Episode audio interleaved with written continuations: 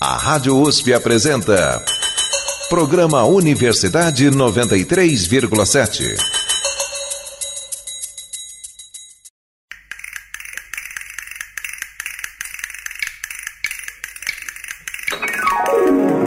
Você está ouvindo ao programa Universidade 93,7, especial Galerias de São Paulo. A locução é de Luísa Thier e Jorge Fófano.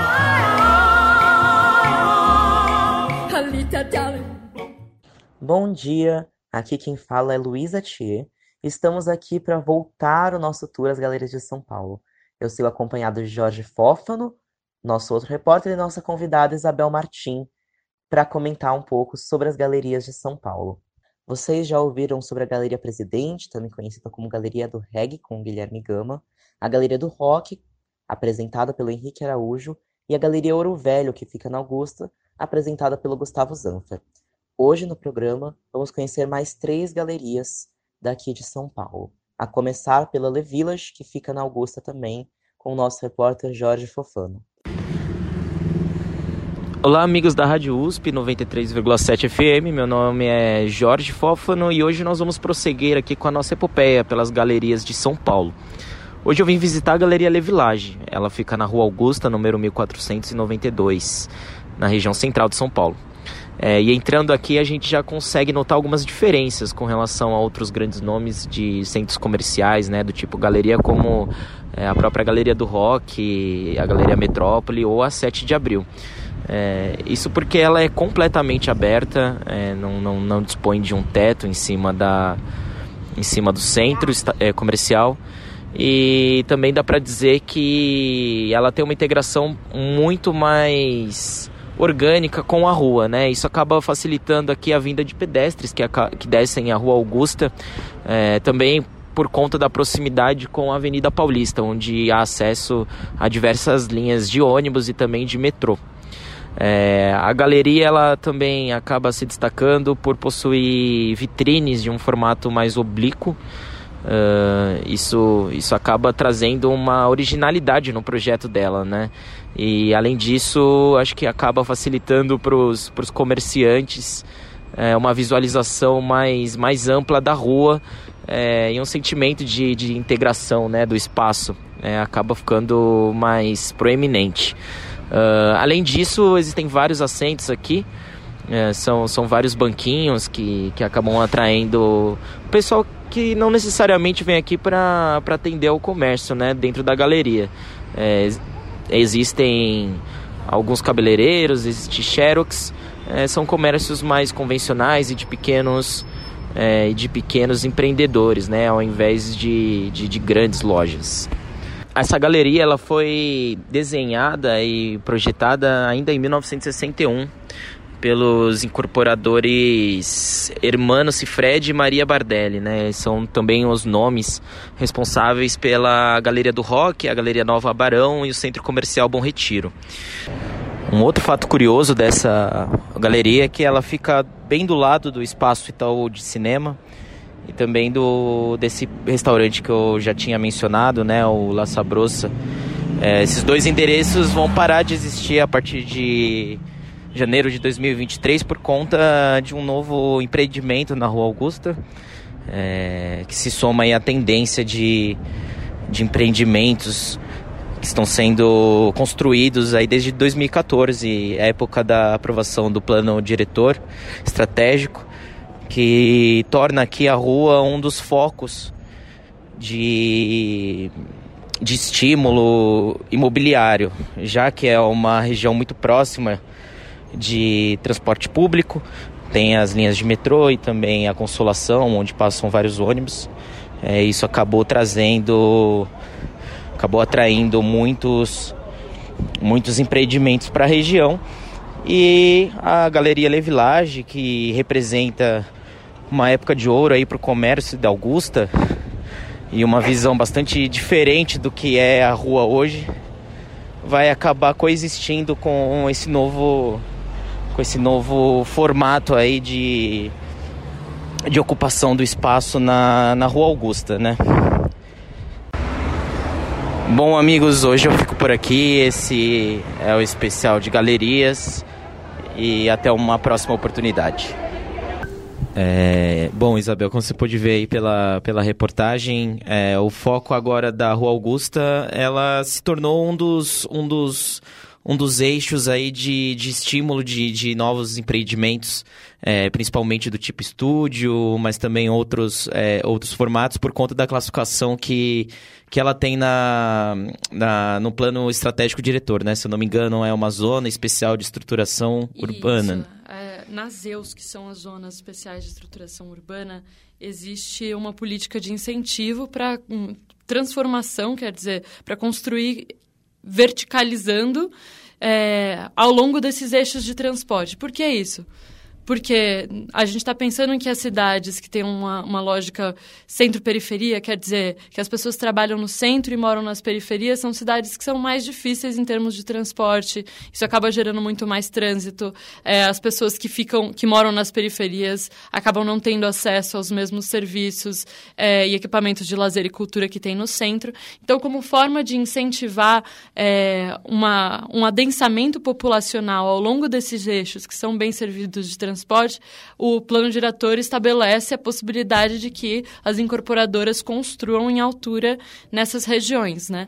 E a, e a Augusta, é, apesar dela ter todo essa, esse histórico, enfim, de, de ter sido um lugar de comércio ao longo de muitos anos, é um, é um perfil de comércio que vai se transformando, ela começa com comércio de elite, depois vai se popularizando, aí teve uma época que, é, enfim, foi muito conhecida por prostituição, e, e depois pelos clubes, e daí um público mais alternativo, enfim, teve e agora todo parece esse que ciclo. está voltando a esse ciclo do, da elite ali, né? Exatamente. Uma classe média alta. É... E é isso, a cidade vai se transformando.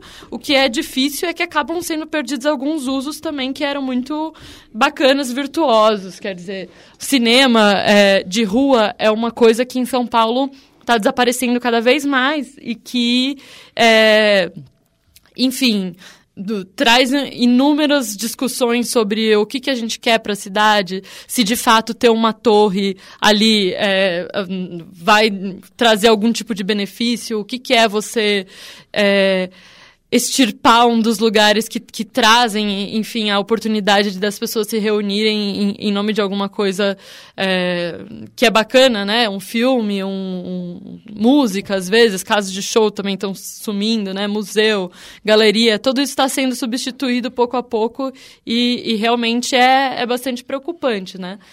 Mas você acha que essas galerias, é, especialmente ali situadas na Augusta, estão com os dias contados é, em relação ao assédio de, de novos empreendimentos?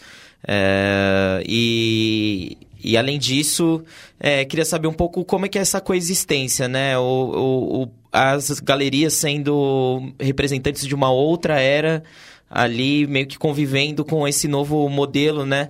É, muitas das vezes, sim, o plano diretor parece de fato falar sobre é, o estímulo e as fachadas ativas, mas eu queria saber um pouco de você se é, você vê é, isso sendo de fato cumprido na prática ou se é, há desrespeitos à, à, à legislação e a essas diretrizes.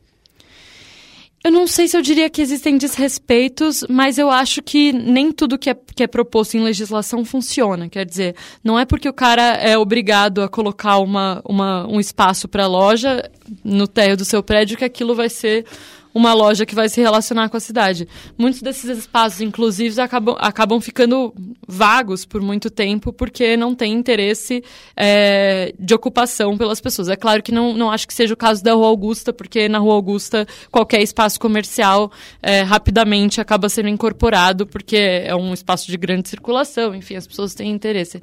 Mas é, em, nesse, em termos de coexistência, eu acho que podem surgir relações é, interessantes, né? Porque quem mora nesses estúdios, muitas vezes, é, de fato, é o público que acaba frequentando esses espaços. Então, é, você vê que tem uma tendência de ter uma, uma cena alternativa, uma cena LGBTQIAP+, ali na região da Augusta, e daí os comércios acabam se transformando para atender esse público, né? Então, muita gente que também faz parte desse grupo é, almeja morar lá e acaba se mudando, enfim. E daí também vai criando um, uma comunidade que, em que aquilo vai sendo incorporado, né? Então, quer dizer, a pessoa acaba indo morar ali e, e tudo isso, de uma maneira ou de outra, funciona, né?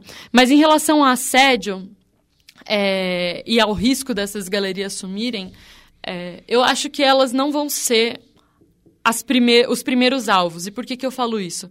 A gente não tem controle nenhum sobre como funciona a individualização da matrícula de cada uma dessas pequenas células que compõem as galerias.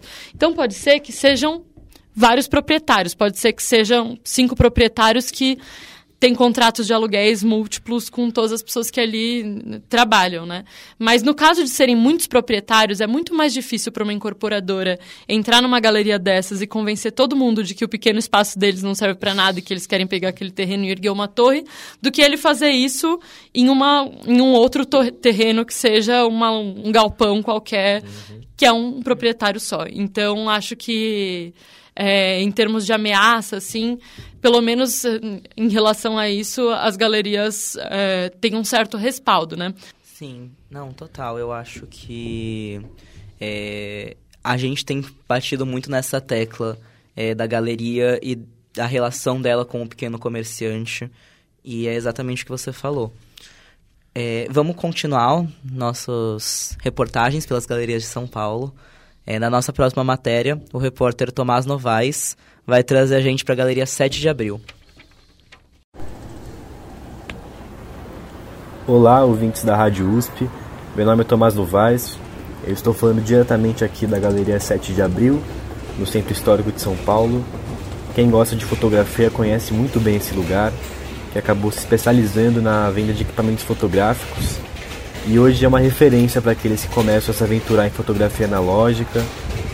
Então a venda de filmes, o conceito de câmeras antigas acaba movimentando bastante esse lugar, que é uma construção do ano de 1959, assinada pelos arquitetos Hermano Cifredi e Maria Bardelli. É um edifício que tem três andares e capacidade para um pouco mais de 50 lojas. E é um espaço que, assim como as demais galerias aqui do centro, tem mais vida durante a semana, durante os dias úteis. Em final de semana, a Galeria 7 de Abril funciona em horário reduzido. Muitas lojas ficam fechadas e só abrem mesmo de segunda a sexta. E agora a gente vai bater um papo com o Sidney, que é um dos comerciantes mais antigos aqui da galeria e tem um negócio que foi passado de pai para filho. Eu queria primeiro saber é, há quanto tempo você está aqui é, com esse posto aqui? Aqui nesse, nessa loja aqui nós estamos desde 1997. Uhum. A empresa na realidade foi aberta em 1990, dentro da galeria. E desde aquela época assim já era uma galeria focada em fotografia? Não. Nós mudamos para cá em 1997, nesse, nesse piso terra existia uma loja só lá para cá foi aumentando o número de, lojas nesse segmento. E naquela época então era uma galeria variada, assim, Sim, as exatamente. coisas. Era uma galeria voltada, tinha muita loja de roupa, presentes, essas coisas. E a, a maioria estava concentrada na, na rua Conselheiro Cuspiniano. E aí por conta de talvez de aluguel, isso, aquilo, que seria muito mais caro lá, né? começou a migrar aqui para a galeria. E o movimento aqui na galeria depois da pandemia? Diminuiu, muitas lojas fecharam? Fecharam várias lojas. Nesse segmento nosso aqui até que não fechou muito. Fecharam apenas duas lojas que acabaram fechando, né? Por conta de realmente que houve óbito do, do dono da loja por conta de Covid, né? Uhum. Bom, era isso. Obrigadão, viu, Sidney? Obrigado. Valeu. Valeu. Eu sou o Tomás Novaes e aqui termina o programa diretamente da Galeria 7 de Abril, do Centro Histórico de São Paulo. Abraço. Olha, a 7 de abril ela virou um espaço bastante especializado, né, na cidade de São Paulo. Ele é realmente único na, na por aqui. É, Isabel, eu queria saber de você, é, como é que um lugar desse, que recebe um público tão específico, conseguiu se manter por tantas décadas? E o que, que isso tem a ver com a dinâmica do centro da cidade? Eu acho que no caso da 7 de abril, é, ela se mantém justamente porque ela tem um, um, público tão específico. Acho que é interessante notar que o entrevistado fala que, que no ramo dele não fechou muita loja durante a pandemia, mas que nos outros ramos acabou é, sendo mais afetado, né? E por que isso? Eu, eu acredito que seja porque as pessoas que, que procuram aquele tipo de material contam aquele lugar, contam com aquele lugar para conseguir encontrá-lo. É muito mais fácil, mais cômodo para mim, dentro de um cenário em que os deslocamentos estão reduzidos e que as pessoas saem menos de casa, eu conseguir é, esses itens mais, mais básicos e cotidianos no meu entorno. Então, o centro da cidade, que é muito comercial e que tem essas coisas em, em grande, em grande quantidade, acaba é, sofrendo muito mais do que quando a gente pensa num comércio que é tão específico que para você achar uma pecinha de máquina fotográfica analógica, você é obrigado a ir naquele lugar, não tem outro. Bom, e aí agora vamos continuar aqui no nosso tema de gentrificação, porque a gente tem um caso também bastante, bastante interessante que a gente vai abordar com o repórter Luiz Atier sobre a Galeria Metrópole. Eu, Luiz Atier, estou aqui na Galeria Metrópole, hoje localizada no centro de São Paulo nessa matéria que estamos fazendo conhecendo as galerias do centro para a Rádio USP 93,7. Fundada nos anos 60, a Galeria Metrópole é um marco histórico do centro de São Paulo. Ela foi fundada como um lugar para as elites poderem virem, conhecerem. Ela era cheia de bares, tinha até um cinema. Chico Buarque dizia que frequentava, é, dentre várias outras personalidades. Ela fica localizada no centro de São Paulo, pertinho da Praça da República, do lado da Avenida São Luís e colada na Praça Dom José Gaspar, num local marco de São Paulo. Projetada pelos arquitetos Salvador Cândia e Giancarlo Gasperini, a galeria conta com um jardim interno que dá uma respirada da cidade de São Paulo e sua metrópole. Originalmente, o lugar era conhecido pelos seus bares e pela sua cena cultural. Durante os anos 60, houve uma decadência no lugar. Após a ditadura militar, principalmente depois de 65, a Galeria Metrópole começou a ser alvo de ataques e censura pela sua característica mais boêmia, além de ser localizada num ambiente que era muito frequentado pela população LGBTQIA+, já antes nos anos 50 e 60, o que também não era bem aceito. Com isso, e também com a decadência do centro de São Paulo como um todo, as elites acabaram se afastando da Galeria Metrópole e ela passou por um momento mais parado. Agora nós vemos uma ressurgência do, da Galeria Metrópole com diversos comércios e galerias de arte e estúdios de arquitetura que ficam localizados aqui. Um dos mais importantes estúdios de arquitetura fica na Galeria Metrópole, assim como brechós, roupas vintages, o Gachá, que é uma loja especializada em matcha, inspirada nas cat cafés o Esquina da Praça, que é um bar, um dos primeiros bares que apareceram na Galeria Metrópole com a sua ressurgência e voltaram a atrair público, que conta com música ao vivo que fica virada para a Praça Dom José Gaspar e por isso atrai várias pessoas. Aqui é um lugar que você pode comprar roupas, você pode beber, você pode conversar com seus amigos e aproveitar um pouquinho mais da arquitetura de São Paulo. Eu tô aqui com Yuri Pereira, da IP Livros Usados, que é uma livraria de livros raros, antigos e esgotados, e esgotados aqui na Galeria Metrópole. É... Então, conta. Essa loja já existia antes de você vir para cá? Quanto tempo vocês abriram? Conta um pouquinho da história do lugar. Não, a loja nós abrimos em julho de 2022 é, eu venho, comecei a pensar nesse projeto é, em 2021. É, há muitos anos eu sou frequentador de sebo, então, em certo sentido, é um sonho assim juvenil de ter um sebo, né?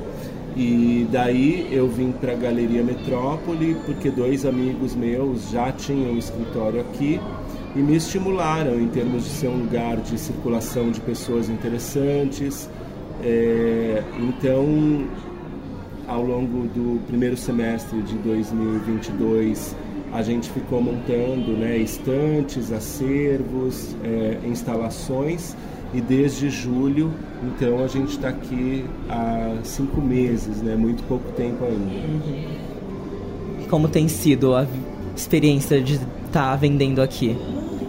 Bem, uh, do ponto de vista comercial, a galeria, a galeria perdeu uma tradição de ser uma galeria de compras, né, onde as pessoas podem vir passear, tomar um café, encontrar amigos, tomar vinho e fazer é, e circular nos comércios, né? Porque nos últimos períodos a galeria acolheu muito mais é, designers e arquitetos do que é, iniciativas comerciais. Então aqui eu, eu não tenho um grande movimento de pessoas é, durante o dia.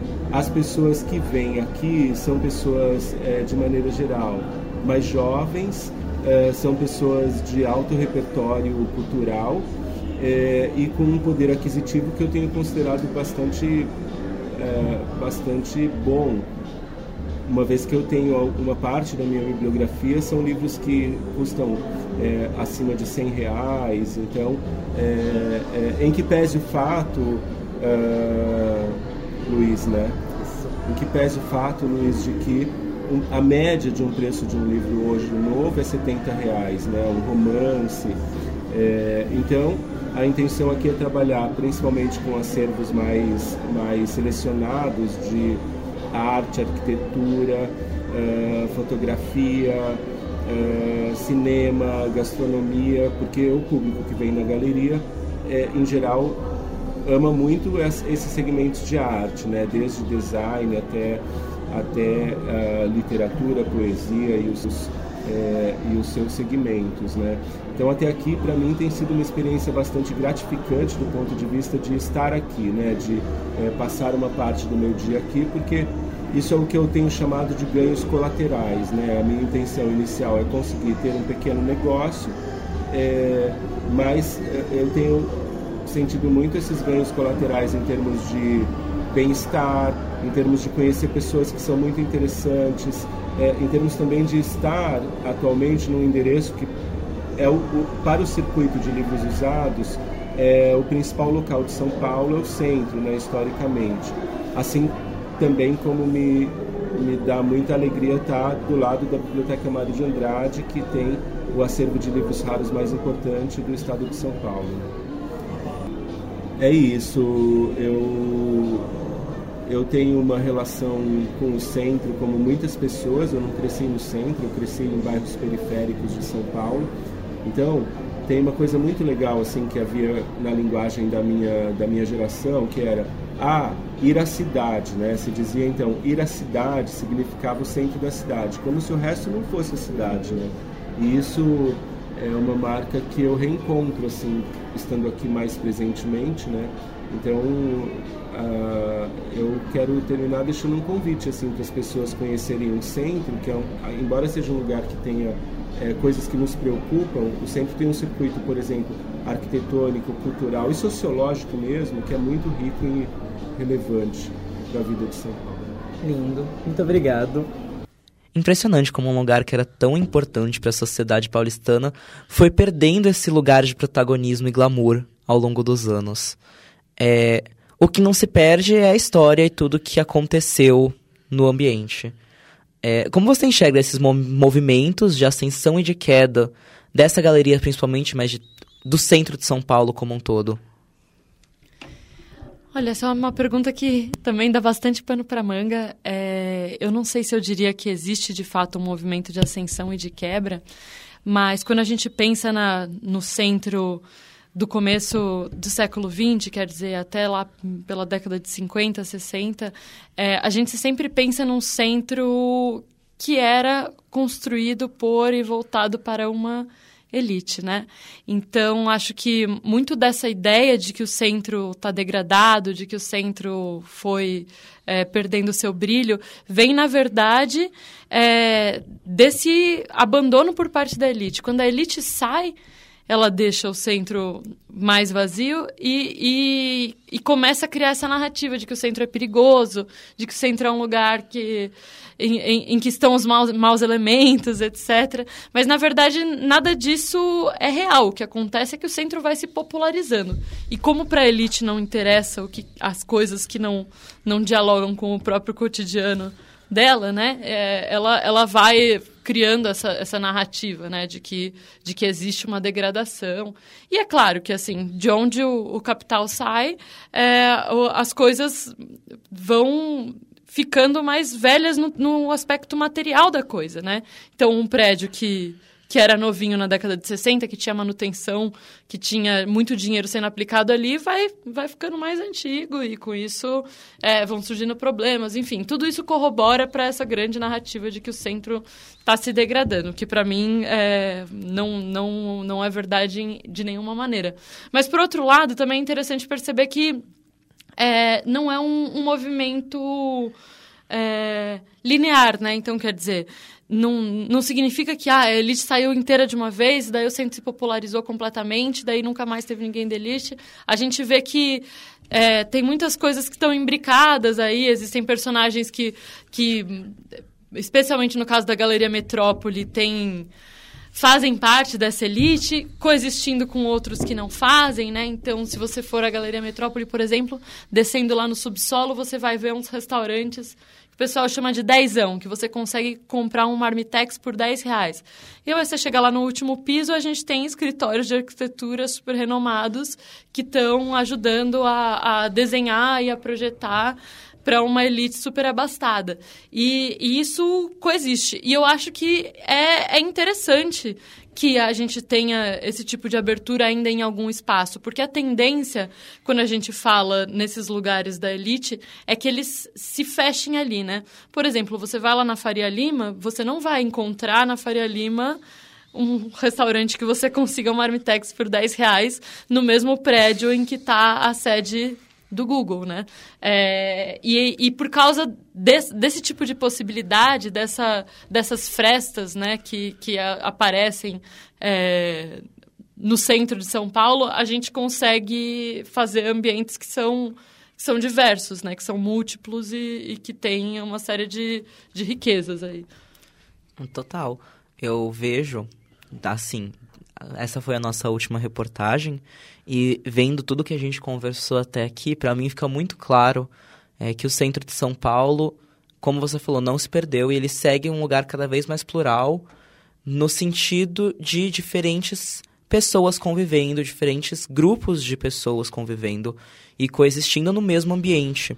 É, eu acho que a Galeria Metrópole, como você falou, mostrou muito bem isso, uma diferença de objetivos, até de andar para andar, assim como foi na Galeria do Rock é, e tantos outros que a gente conversou. Uh, então, agora, se você quiser, eu vou abrir o microfone para você dar alguma consideração final, se você quiser, é, algum ponto que você se, sinta que é importante a gente conversar.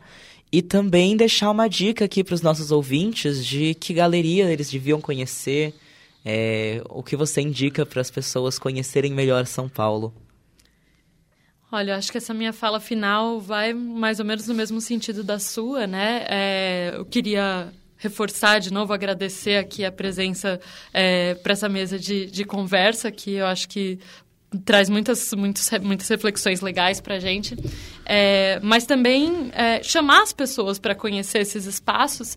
É, a gente sabe que por causa de toda essa trajetória de narrativa de degradação. Muita gente mora em São Paulo, morou a vida inteira e acabou que nunca se interessou por chegar mais perto desses espaços, por conhecer, às vezes por medo, às vezes por dificuldade de acesso.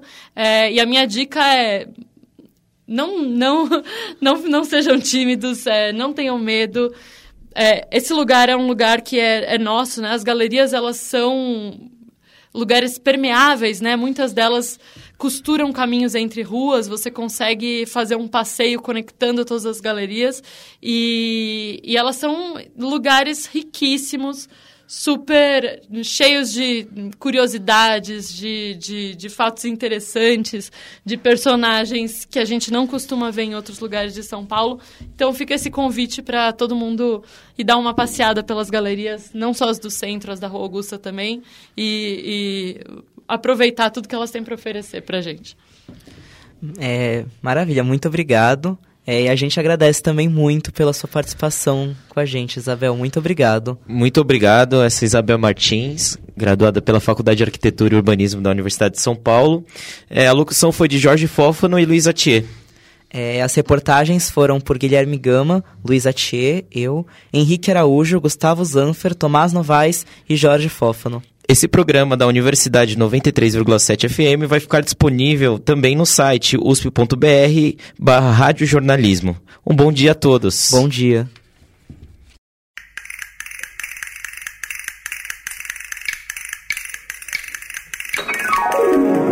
Você está ouvindo ao programa Universidade 93,7, especial Galerias de São Paulo. A locução é de Luísa Thier e Jorge Fofano.